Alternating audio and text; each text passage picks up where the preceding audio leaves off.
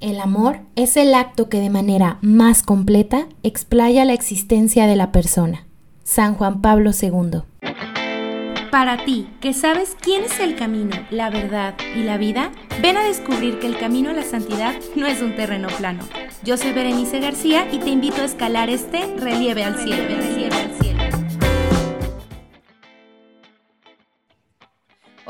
Bienvenidos nuevamente a Relieve al Cielo. El día de hoy es súper, súper especial el episodio que estamos grabando porque pues yo les he platicado en varias ocasiones que pues voy con, voy también yo a acompañamiento, que voy con una familióloga, seguido les, les digo también que yo también tengo mis traumas y mis heridas que yo tengo que estar sanando en el tiempo. Y pues bueno, el día de hoy, pues esa es la sorpresa, ¿no? Que hoy vamos a, conocer a, esa mujercita que me ayuda en todo este proceso. Pero antes de presentarla, quiero que recordemos un poco lo que el, principal punto del que estamos tratando esta segunda temporada, que es el amor, que el amor trasciende sobre todo. Y pues bueno, podemos entender que el amor trasciende sobre todo, pero pues entonces, ¿qué es el amor? ¿Qué significa el amor? ¿Qué significa amar? Sabemos que el amor de Dios, sabemos que es incondicional, sabemos que, que Dios nos ama, pero a lo mejor a veces no entendemos o, esta palabra amor está como muy usada por todo el mundo y te amo y amar y como sea y no sabemos qué significa.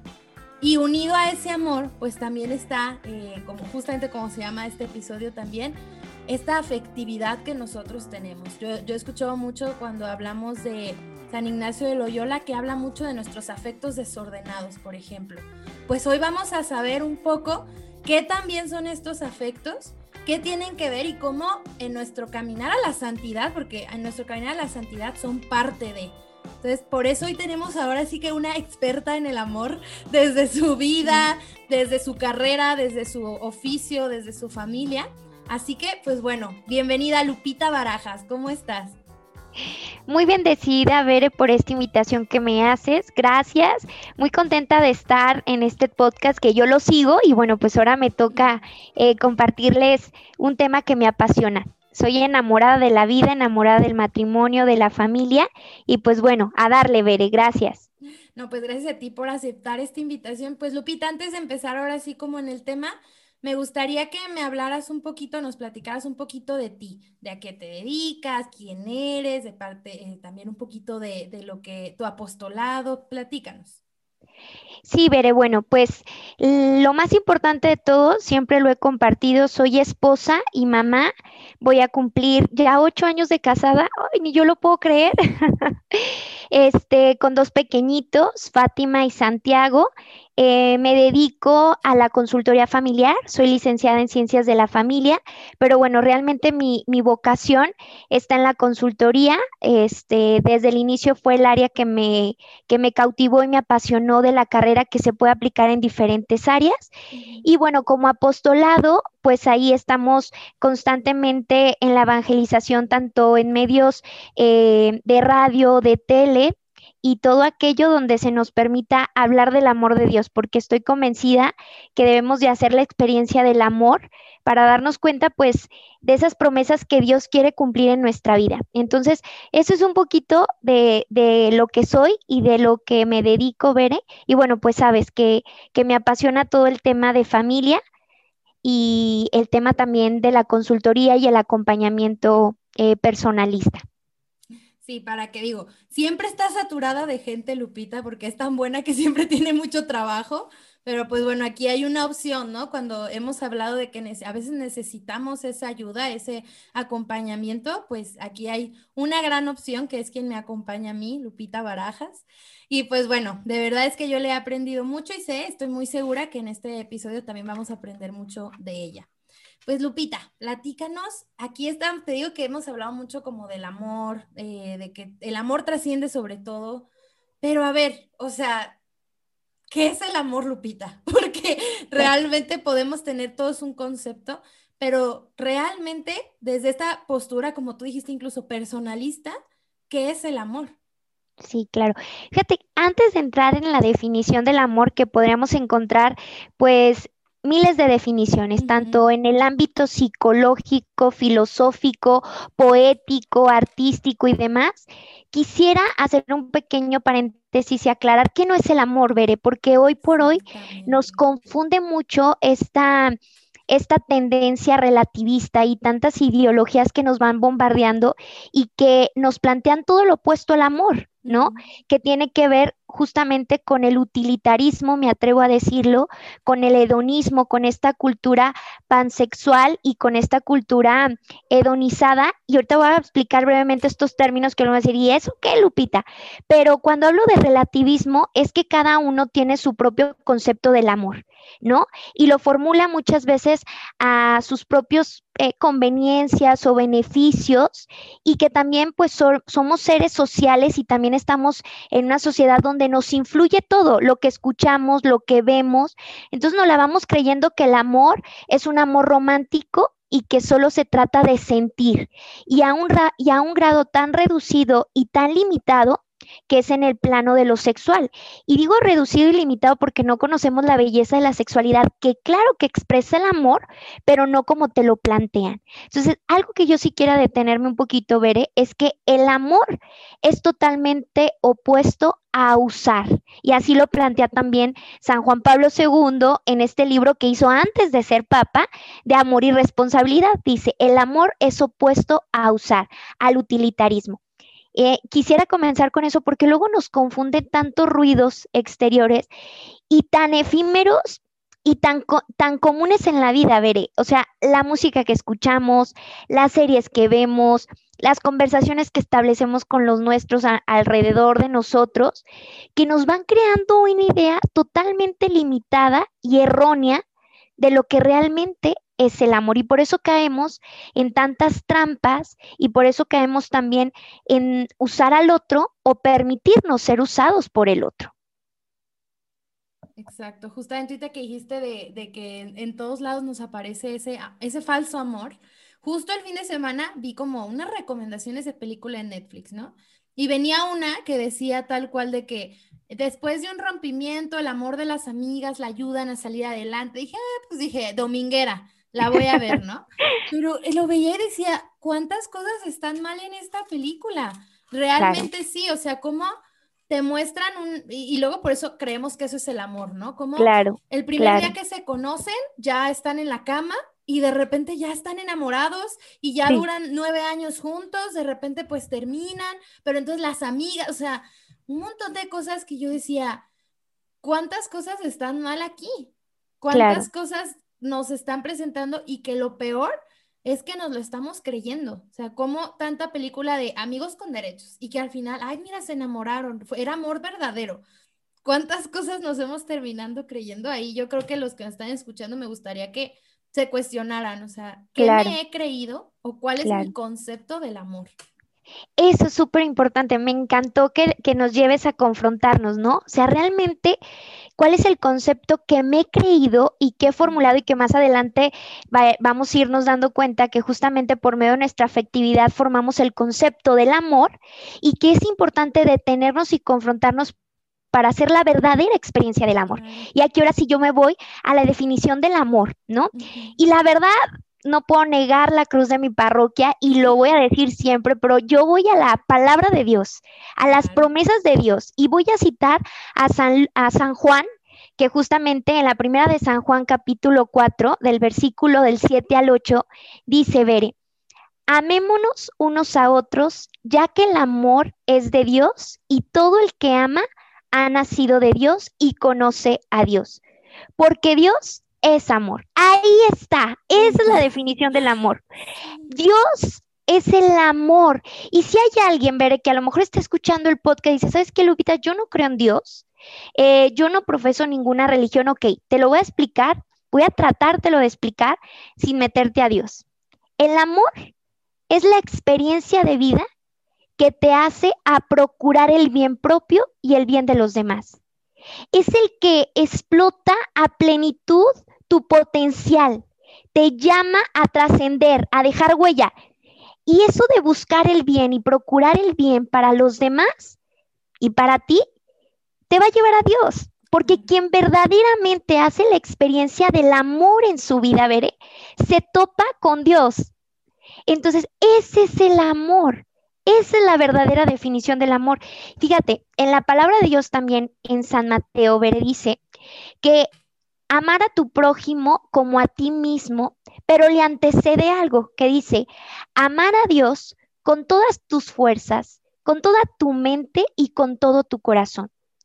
Yo no puedo amar a mi prójimo sin antes llenarme del amor de Dios. Pero algo importante, antes de hablar del amor hacia los demás, es el hablar del amor propio que va en dirección a Dios. Y eso es bien importante porque ahorita cuántas cosas no hay de amor propio, ¿no? O sea, de amor propio y ama. Y claro, o sea, es que es, importante amarnos. Eso, o sea, a veces tenemos un concepto falso de que el cristiano, el católico, no se ama a sí mismo porque se sacrifica por todos los demás y etcétera. Pero, a ver, claro que se ama a sí mismo, tanto que llega a la capacidad de poderse donar al otro, porque si no se ama, pues entonces no es donación, realmente sería, eh, pues no sé si sería más bien como, pues sí, dejarse usar por el otro en vez de realmente donarse. O sea, ese amor propio ay, es que está muy padre decir, pero que viene de Dios y que a veces nos confundimos mucho y no lo comprendemos. Exactamente. Y a veces, Bere, tenemos miedo, miedo de reconocer que el amor es Dios mismo y para tener un amor propio, genuino y real, y no como te lo plantean tantas corrientes psicológicas, y se ha vuelto muy de moda esto del amor propio, realmente nos puede llevar en dirección totalmente opuesta. ¿no? A veces podemos llegar a caer en un egoísmo, en un individualismo, creyendo que me estoy llamando a mí. Yo siempre les digo que descubrir si verdaderamente tenemos amor a nosotros mismos, te tiene que llevar a donarte a los demás. Te tiene que llevar al encuentro con el otro. Entonces, en la definición del amor, lo digo así abiertamente, Dios es amor y nos lleva y nos lleva a amar a nuestro prójimo como a nosotros mismos, pero necesitamos de amarnos en dirección a Dios. Tú sabes que yo así trabajo la autoestima y yo creo que es el primer paso para trabajar con todos los pacientes y con todos los seres humanos, porque todos, Bere, necesitamos el empujoncito, todos tenemos heridas, todos tenemos una historia de vida que sanar, todos, sin excepción alguna, pero yo trabajo la autoestima en dirección a Dios. Es el quien me llena para poder salir al encuentro del otro. ¿Y quién es mi prójimo? Bere, y aquí es un tema muy interesante porque prójimo significa el más próximo.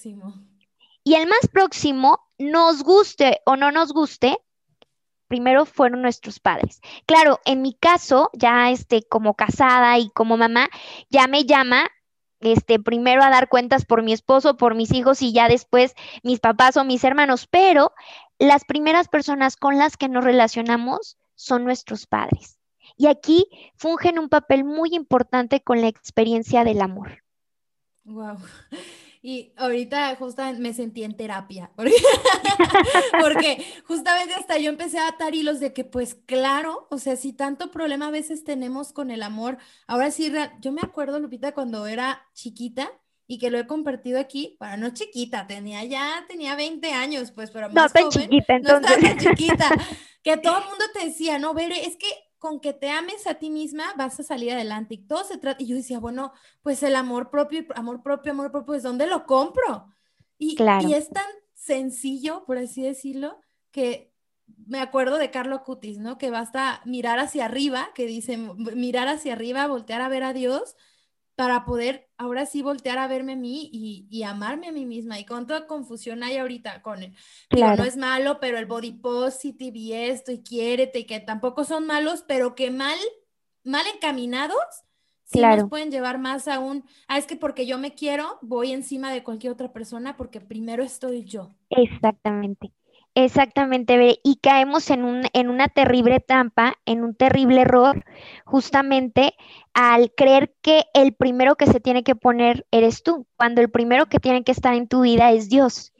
Y cuando verdaderamente tienes el amor propio es cuando has hecho la experiencia del amor. Y como te vuelvo a decir, la definición del amor, la verdad la armo y, y es ese impulso que te lleva a vivir en la verdad. Y entonces te hace también tener esa experiencia de la bondad y de la búsqueda del bien. Entonces, con todo esto, eh, podríamos hablar también este pasaje de la Biblia que me encanta a mí muchísimo ver y tiene que ver con el amor propio y la autoestima, pero contemplado desde la palabra de Dios, desde esa experiencia del amor en Génesis, donde justamente dice, con amor eterno te ha amado, por eso te ha, te ha bastado su gracia. Con amor eterno te ha amado. Y a veces andamos, veré, mendigando el amor en lugares tan equivocados, mendigando la aprobación, el reconocimiento que todo ser humano necesitamos, ¿eh? Todos buscamos reconocimiento, todos buscamos la estima, todos buscamos el amor, pero cuando tenemos esas heridas profundas que hemos sanado y que después tú dedicarás un episodio completamente a este tema padrísimo, pues andamos equivocados, o sea, andamos en un camino totalmente opuesto, buscando falsos amores, y entonces no viviendo en la verdad, ni tampoco procurando el bien propio y el bien de los demás.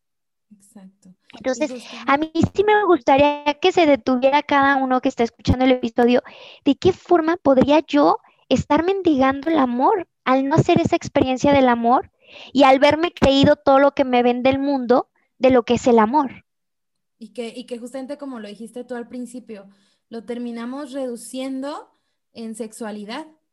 En, eh, y, no sexualidad, genitalidad, o sea, tal Exactamente, cual, genitalidad. Genitalidad, o sea, de que, ah, pues bueno, o sea, pues yo me acuesto contigo porque te amo y, y realmente estás haciendo todo menos amor, ¿no? Y hasta dice, no, pues hacer el amor, pues a lo mejor estás haciendo todo menos el amor, porque el amor sería esta entrega real, total, pero de tu ser, o sea, no, no solo de tu cuerpo, ¿no? Sino de, claro de todo tu ser y realmente sí nos confundimos. Y me gusta mucho, Lupita, a ver si te acuerdas de tus, sí, te vas a acordar de tus clases.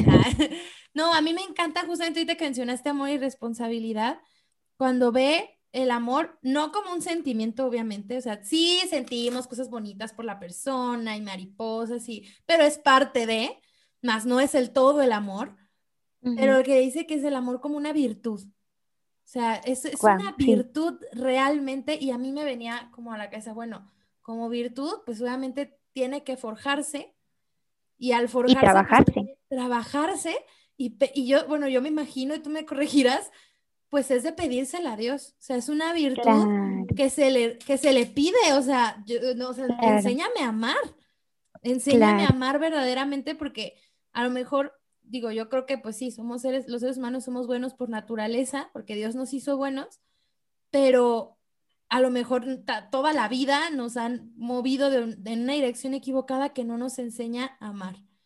Y es pedirle a Dios, pues enséñame tú a amar, si tú eres el amor, enséñame, a amar desde la virtud. Y ahí está la clave, justamente. Y es San Juan Pablo II quien nos habla justamente, Bere, en este libro que se lo recomendamos ampliamente. Ténganle paciencia porque si necesitas como un poquito de dirección, el de amor y responsabilidad, pero justamente te habla del amor como virtud. ¿No? Y lo opuesto a la virtud, pues son ciertos vicios, ¿no? Entonces, vicios que nos atan, vicios que nos esclavizan, vicios que eh, son como un desorden en la vida del ser humano que provoca insatisfacción, que provoca inestabilidad, que provoca todo lo contrario a cuando realmente vives en la virtud del amor, que es la caridad, ¿no? La madre de todas las virtudes es la caridad y la caridad es el amor. Y entonces yo, yo les digo mucho en la, en la parte de la consultoría familiar, en la consultoría individual, que justamente eh, vivir en la virtud del amor, primero haciéndola la experiencia en nosotros mismos, es la constante o el constante trabajo en nuestra persona. ¿Y cómo trabajamos en nosotros, Veré? Primer paso, el autoconocimiento. Nadie puede amar lo que no conoce. Y esto desde conocer el amor, vivir la experiencia del amor y que se haga un encuentro en tu persona y no se trate de hacer definiciones del amor, sino hacer la experiencia del amor en tu vida. Y esto se trabaja todos los días y tú lo sabes, ¿no? Yo les digo mucho cuando trabajo autoestima en la consultoría. A ver, no soy la hada madrina que con una varita de magia ya... ya tengo la autoestima al tope porque fui con la familióloga, ¿no? No, para nada. Es todos los días.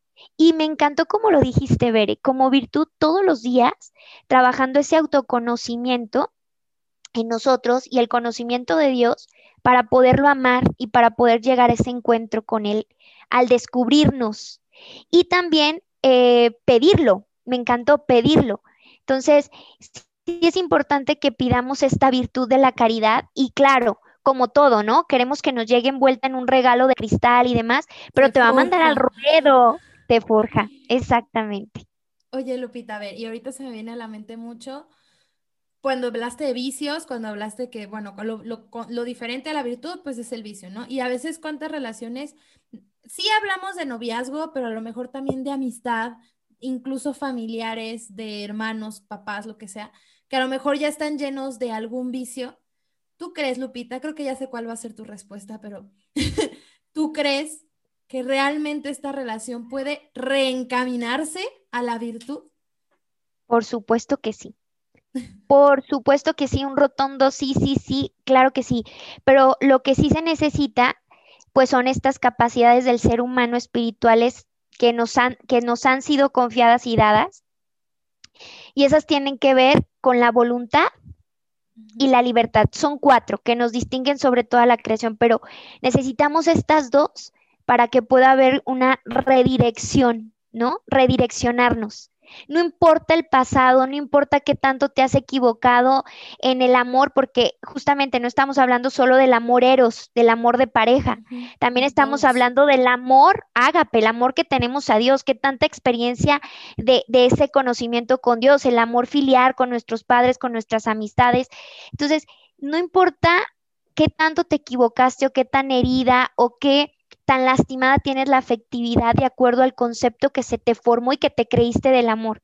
Si tú tienes primero la disposición y con ello la inteligencia que tiene que ver con el discernimiento, de darte cuenta de qué cosas a lo mejor hiciste equívocas, de qué cosas puedes hacer mejor, y tienes la voluntad para poder hacer el cambio, wow, o sea, ¿qué te puedo decir? Ahí están los testimonios, un San Pablo, un San Agustín, etcétera, etcétera, de conversos que se redireccionaron y justamente sanaron toda esa afectividad de la cual vamos a hablar más adelante y reconocieron cuál era el amor y en dónde está el amor. ¿Por qué veré?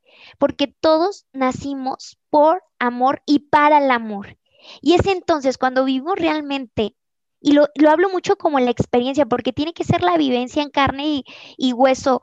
Realmente cuando la vivimos, pasa de ser, vuelvo a decirte, más que un concepto, un conocimiento, pasa a ser un encuentro que te contagia, que hasta se te antoja hacer esta experiencia. Sí, y yo a mí me ha pasado como amigos amigas que a lo mejor no están tan dentro del medio católico, que, que, que realmente conozcan mucho a Dios y que se dicen, es que hay algo, o sea, hay algo que veo diferente y hasta te dicen, es que e, e, es, algo raro, pues es raro porque no lo ves a lo mejor en el medio en que te desenvuelves, ¿no? Me dicen, hay algo raro en tu forma hasta de dar clases, ¿no? Cuando era maestra, hay algo raro en tu forma de hablar con la gente, en tu relación, en todo, y es como, pues es que es eso, es tratar de vivir el amor, pero es elegir el amor todos los días, todos los días, o sea, todos los días. Y de hecho me acordaste mucho justo hoy el hermano Godínez que subió una, una, una frase en su Instagram que decía, tu pecado saca lo peor de ti, pero lo mejor de Dios. O sea, me recuerda mucho como sobre el pecado sobreabunda la gracia. O sea, es pedir esa gracia para que sea realmente Él.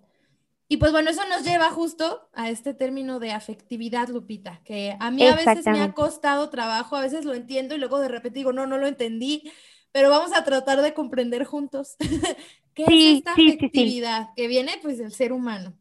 Claro, y, y sí, la verdad, ver es que sí es un concepto que de repente igual, ¿no? Y volvemos a citar el libro de Amor y Responsabilidad de Carol Gotila, que, que habla de la afectividad y que si dices, ay, a ver, la quiero tratar de entender, pero bueno, vamos a tratar, por eso hicimos una oración antes al Espíritu Santo para que nos dé la pedagogía y lo podamos entender. La afectividad es la suma de todas aquellas experiencias que voy a poner la analogía como de una cajita ¿no? Que se van depositando en nosotros, que tiene que ver con sentimientos, sensaciones, em, eh, también eh, contenidos cognitivos, o sea, de aquellas cosas que nos insertaron nuestros padres querías frases, ¿no? Puedo poner un ejemplo, ¿no? Los hombres no lloran. Este, los hombres tienes que hacer, tienes que conocer a varias muchachas o tienes que conocer a varios, no te cases con el primero, o sea, todo eso va formando parte de nuestra afectividad. ¿Cómo, Lupita? Sí, la suma de todo eso va formando eh, lo que somos. Entonces, por eso hablar de afectividad es un tema muy amplio y tiene mucho que ver con el amor. Por eso yo te decía hace un momento, Bere, de que la experiencia del amor depende mucho de nuestra afectividad. Y hay eh, pues una afectividad que desafortunadamente se ha llenado de tantas ideas equívocas y también de tanta toxicidad, que se ha creído que el amor no existe, que se ha creído que todos los hombres son iguales, que se ha creído que diente por diente, este, vale la pena la venganza, o sea, tantas y tantas cosas tan burdas como de que tu mamá te haya dicho, em, si te la hace la primera, te la va a volver a hacer, no lo perdones. Y te la crees. Y entonces en tu vida vas creciendo con un autosabotaje en la experiencia del amor y una insatisfacción y una amargura y a veces hasta te llenas de tantos resentimientos y te enfermas emocional y físicamente porque justamente tu afectividad se ha visto contaminada, por así decirlo. Entonces, no sé, y, vamos a ir, hoy yo quería también hablarte como de algunas, de tres pasos concretos de cómo también podríamos generar una afectividad sana. Pero sí quisiéramos, sí quisiera que entendieran mucho el concepto de afectividad. De hecho, un gran peligro de la afectividad de la cual habla mucho San Juan Pablo II tiene que ver con la posesión. Y podemos entenderla mucho también en la psicología como la codependencia emocional. ¿Por qué? Porque me relacione con el otro desde el vacío, desde la carencia. Entonces, por ejemplo, si me hizo falta algo de mi mamá o de mi papá, que a todos nos hizo falta algo, claro, si hay familias que, que a lo mejor pueden llegar a ser más sanas que otras, pero todos tenemos algo que resolver.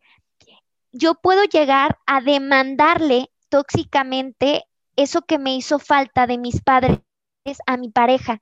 Y en lugar de ser un bien, pues estoy generando una tremenda toxicidad porque se vuelve una relación codependiente y la codependencia también te lleva al utilitarismo. Utilizo al otro y objetivizo al otro, exactamente, para que me llene mi vacío y no me relaciono con el otro desde llenarme de quién? De Dios, del amor, para tratar de tener una relación más sana afectivamente. Wow.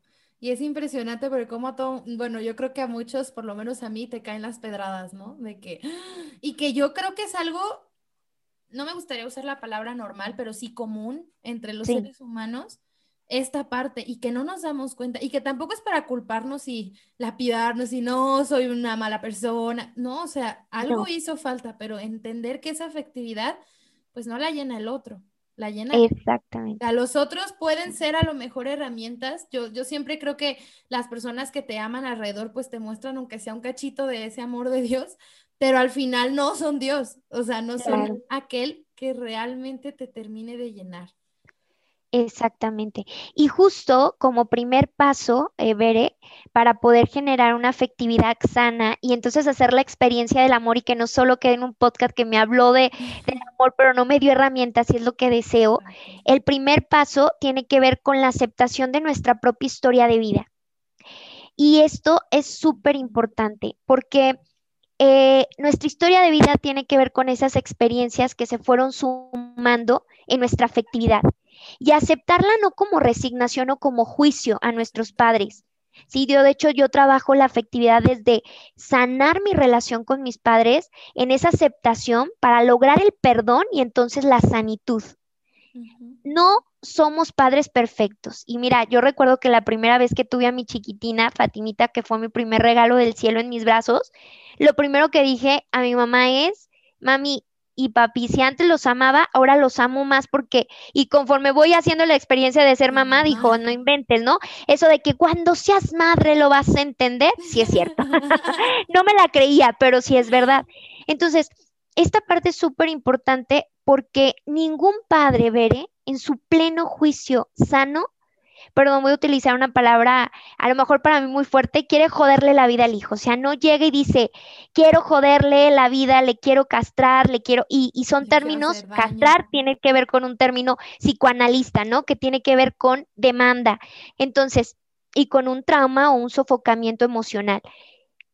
Cometemos errores, nos equivocamos y poder aceptar lo que son mis padres para poder lograr perdonarlos va a ser una gran experiencia del amor que te va a dar como fruto relaciones sanas y exitosas a futuro. Y cuando digo exitosas, no como te las plantea el mundo, ¿no?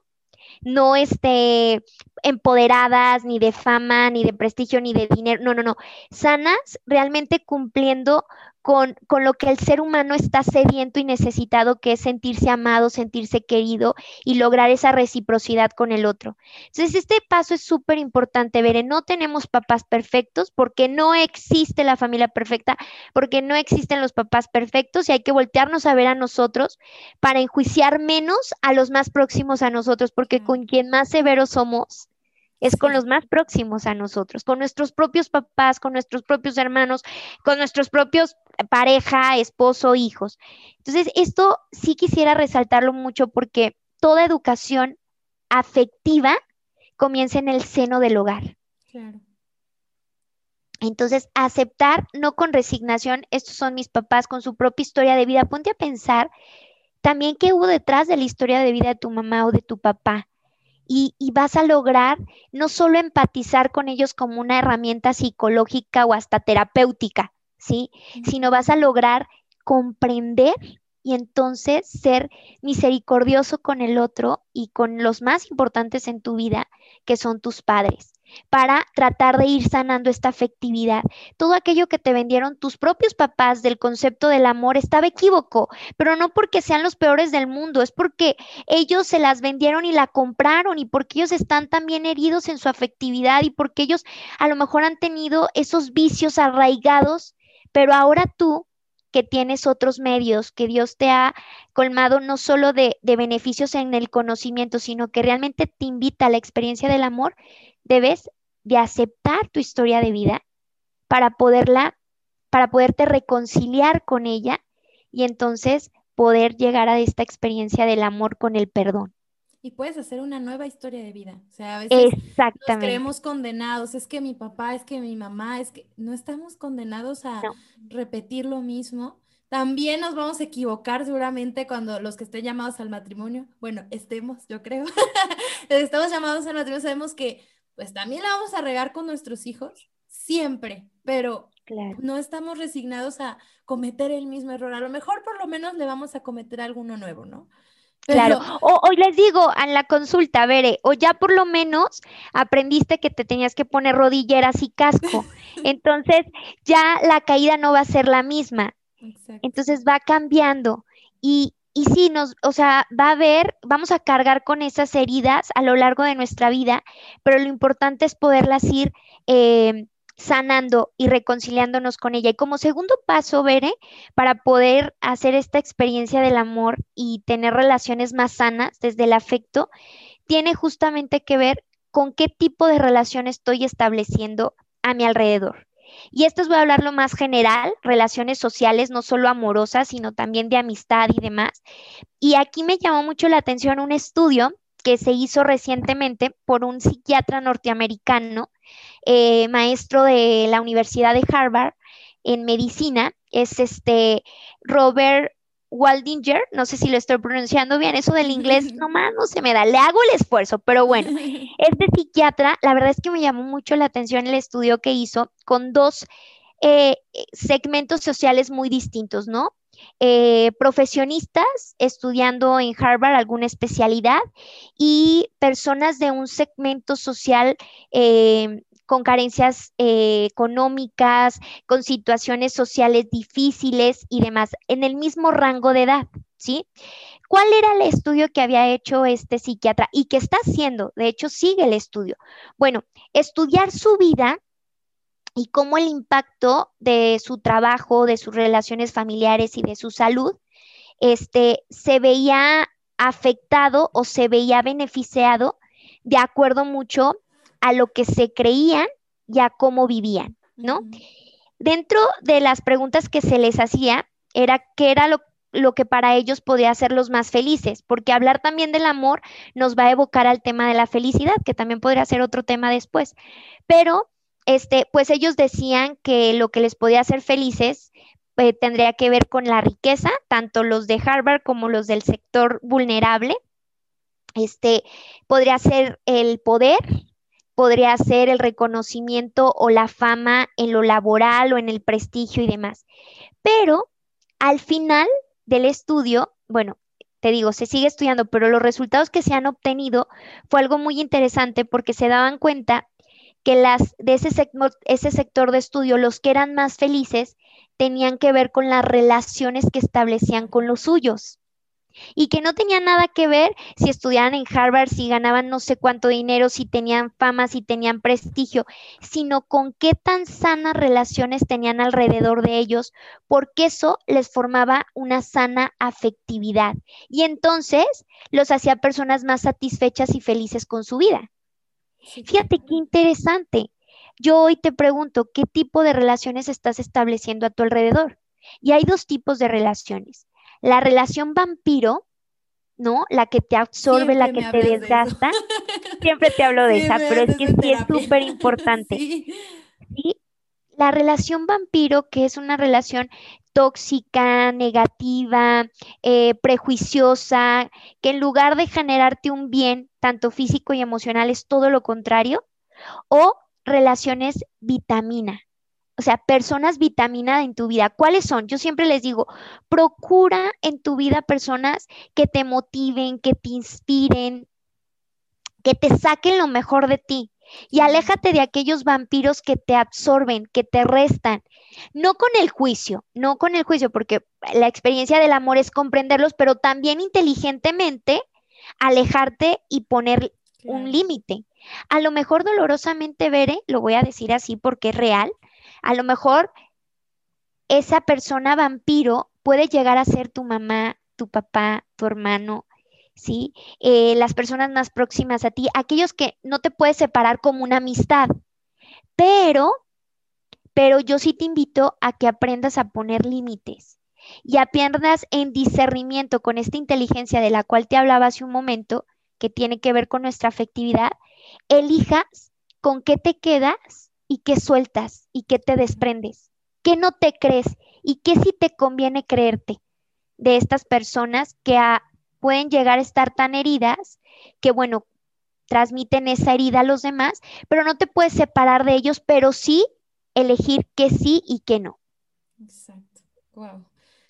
Porque justamente aquí siempre en el podcast hablamos de que somos un ser biológico, psicológico, social y espiritual. O sea, y social impacta en todas las otras áreas.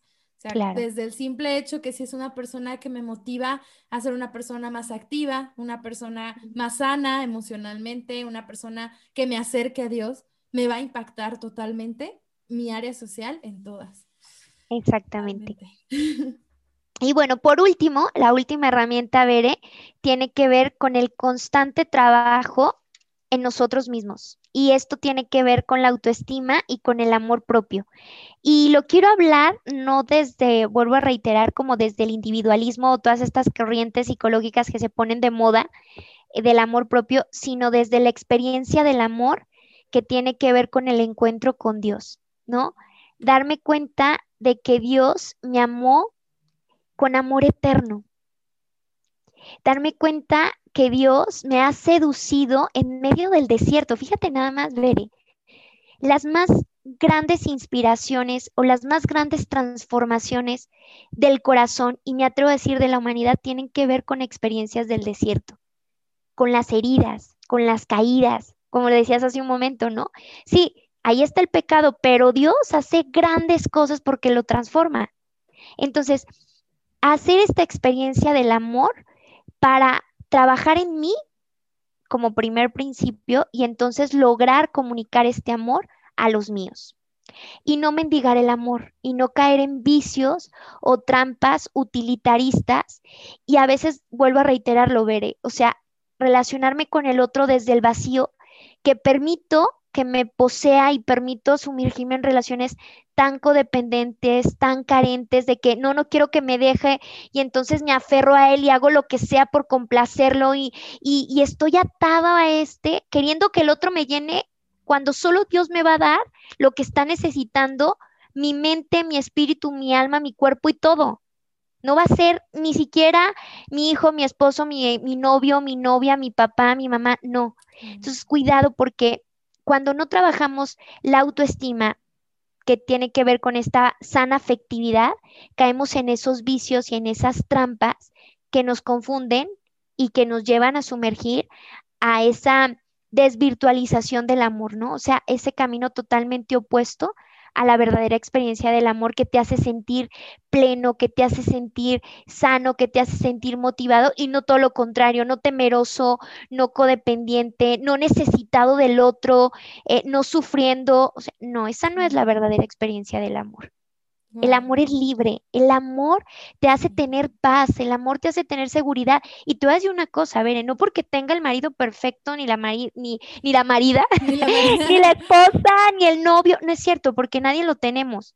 Yo te lo puedo decir y, se y siempre lo digo, a mí quien me hace feliz y quien me da la paz y la seguridad de seguir luchando por un matrimonio, por una familia, no es ni, ni mi esposo ni mis hijos que los amo con todo mi corazón. No, es Dios y hay muchas pruebas que tenemos que superar y hay mucho que tenemos que perdonar y hay mucho que tenemos que perseverar, pero lo importante es ir a la fuente del amor y hacer esa experiencia. Wow, y creo que esa es, es justo la invitación de hoy, o sea, permitirnos hacer esa experiencia de amor, que al final ese amor es Dios y, y a veces escuchamos y el amor de Dios y el amor de Dios, y es que es un amor tan cercano que está aquí y a veces sí decimos, bueno, pero es que ¿dónde? Aquí está, o sea, solamente es decirle, Señor, inúndame de ese amor para amar. Y, la verdad, bueno, yo desde mi experiencia, y, y, tú lo sabes, Lupita, a veces me cuesta como sentirlo, ¿no? A lo mejor yo quiero sentir ese amor de Dios, a veces me cuesta mucho, pero me doy cuenta de que a veces se lo pido y a lo mejor yo no lo estoy sintiendo a nivel emocional y mariposas y el sentimiento bonito, pero me doy cuenta como a lo mejor soy a lo mejor más paciente de repente, ¿no? Con alguien o, más entregada de alguna forma. Digo, bueno, esa es la experiencia del amor de Dios. O sea, a lo mejor no lo voy a sentir emocionalmente, a lo mejor Dios me lo va a permitir en algún momento, sí, pero simplemente yo creo que el amor te hace ser mejor persona, mejor pareja, mejor hijo de Dios, mejor hijo de tus papás, mejor hermano, mejor novio, mejor novia si vamos a esa fuente, creo que nos termina llenando por completo. Exactamente, Bere, me encantó. Y sabes qué, Bere, yo creo que tu testimonio eh, puede llegar a impactar muchos corazones porque no se trata de sentimentalismos. Eh, yo, la verdad, soy una apasionada de estos temas y me apasiona, pero realmente no es que todo el tiempo sienta ese, ese ah, esa intensidad y demás. Hay momentos, por eso te hablaba del desierto, donde a veces no lo sentimos y es ahí donde tiene mayor mérito, porque el amor no se reduce como hoy te lo pinta el mundo. Vivimos un mundo tan... Eh, me voy a atrever a decir sensorial, un amor, un, mundo eh, que te pide la experiencia tan tangible, dice Enrique Rojas, otro psiquiatra español que me encanta, vivimos en una sociedad like de inmediatos resultados, de que todo lo queremos rápido, inmediato, tocar, sentir, y si no lo siento, y si no lo toco, y si no lo vivo, no existe, no es verdad, que nos va confundiendo. Y entonces, quien no tiene esta experiencia de Dios desde el sentimiento dice, no, pues no, o sea, pues no está en mi vida, ¿no? Porque no lo siento, cuando en realidad tiene mayor mérito no sentirlo, pero permanecer. ¿Y cuántos matrimonios, noviazgos se acaban por eso? Exactamente, porque es que ya no siento las maripositas en la panza, ya me encanta hablarles de los matrimonios de esto. El enamoramiento acaba, señora, señor, novios que me están escuchando, y, y varía. Y hoy por hoy te podría decir, me atrevo a decir, sin hacer el previo estudio, pero me atrevo a decirlo, que ha bajado el índice del tiempo que dura el enamoramiento. O sea, decía que variaba de dos a tres años, pero yo me atrevo a decir que por la intensidad que se vive en las relaciones de hoy y por todo el bombardeo que tenemos al exterior y la cosificación de la mujer y el amor tan estereotipado en medidas, en ciertos estereotipos que están totalmente contrarios al amor verdadero, se ha reducido. Entonces, pasa el enamoramiento en ciertos meses, me atrevo a decir en ciertos meses, y entonces creo que ya no amo. Cuando el verdadero amor es ese ejercitar a la inteligencia para en discernimiento elegir el bien y entonces elegir amar a la persona y ejercitar la voluntad. Yo decido todos los días amarte, pero al primero que debo de decidir amar, y así lo voy a decir abiertamente, para poder establecer relaciones sanas, prósperas y sanamente afectivas, es elegir a Dios, veré, porque si no difícilmente perseveramos en el, el amor al prójimo, en el amor a los nuestros, difícilmente. Entonces, para tener relaciones sanamente afectivas, relaciones exitosas, no como te las pinta el mundo, sino relaciones en plenitud, primero haz la experiencia del amor en Dios para perseverar en el amor a los al prójimo, en el amor a los más próximos a ti. Ay, hasta se me puso la pues, chinita, qué impresión. Oye, Lupita, pues bueno, por cuestiones Se nos acaba el tiempo, ¿verdad? no, me gustaría pues entonces que nos ayudes a, a aterrizar todo esto ahora sí que desde donde debemos de hacerlo, ¿no? Como tú dijiste, la fuente del amor, aterrizar todo esto en Dios y que, bueno, los que están escuchando ya se saben la dinámica. Si es la primera vez que lo escuchan, pues bueno, generalmente terminamos con una pequeña oración, así que digo, si no estás manejando o algo, aunque lo estés haciendo, entra en oración. Si, si puedes y tienes la oportunidad de cerrar tus ojos, de permitirte llevar por esta oración y y dejar que sea Dios que nos inunde y que nos ayude a tener esas relaciones más sanas. Y sobre todo saber que aún esa relación que a lo mejor puede estar caminando por un vicio, Dios lo puede convertir en una, en una virtud. Pero claro, poniendo en discernimiento si esa relación o eso el Señor lo quiere también para ti. Y pues bueno, Lupita, ¿nos ayudas con la oración? Sí, claro que sí, Veré. Bueno, pues Señor Jesús, te quiero encomendar a cada una de las personas que han escuchado este podcast. Quiero pedirte que enciendas en ellos y en sus corazones el deseo profundo de hacer la experiencia real y auténtica de tu amor.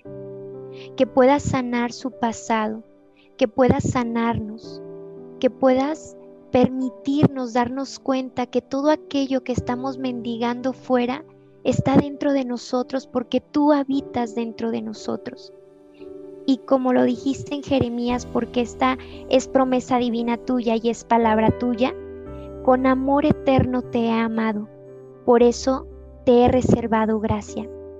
Créete que Dios te ama profundamente, con amor eterno te ha amado a ti, con nombre, con apellido. Tú que hoy estás escuchando este podcast no es casualidad Dios quiere salir a tu encuentro y te ha reservado gracias abundantes, dones abundantes. Créele y acude a la fuente del amor que solo se encuentra en Él. No permitas que tu pasado, tus vicios, tus heridas, tus malas ideas equívocas acerca del amor y a veces esa afectividad dañada te desorienten o te anclen tan solo en una herida más profunda del dolor, del miedo, de la resignación, sino al contrario, que hoy te levantes victorioso, que hoy te levantes fervoroso, con esperanza, con gozo en tu corazón, de saber que Dios te ha amado con amor eterno y te ha reservado un gran, un gran porvenir, un gran proyecto que Él ha pensado para ti y que ha reservado para ti. Créele y haz la experiencia del amor en Dios. Que Dios los bendiga y muchísimas gracias, Veré, por esta invitación. Muchas gracias a ti, Lupita, de verdad. Yo creo que a todos nos, nos ayuda. Ya hasta, yo siempre termino, yo creo que Relieve al Cielo para mí es un camino de vida. Realmente siempre, siempre me doy cuenta que el Señor va forjando justo cada episodio hacia mí también. Entonces, si eso puede llegar a los demás corazones, pues amén. Lupita, pues ¿dónde te podemos encontrar en redes sociales para que te busquen, conozcan y pues si te quieren de consultora familiar, pues te contacten? claro que sí, Veré. Bueno, pues está en mi página de Facebook, página oficial Lupita Barajas y en Instagram también me pueden encontrar como Lupita Barajas LSF, que es licenciada en Ciencias de la Familia. Y bueno, pues ahí quedamos a la orden. Este, y que pues no olviden, no olviden que la fuente del amor está en Dios y hacer esa experiencia en Dios. Gracias a ti, Bere. Un abrazo. Gracias. Pues bueno, nos despedimos, chicos. Muchísimas gracias por escuchar este otro episodio de Relieve al Cielo. Les recuerdo, siempre se me olvida decirlo al principio, pero les recuerdo que también lo pueden ir a ver en YouTube. Si no lo viste en YouTube, pues bueno, ve y suscríbete también y ayúdanos a compartirlo. Es muy bonito también ver ahí nuestras caras, mis ojos que quieren llorar y todo esto.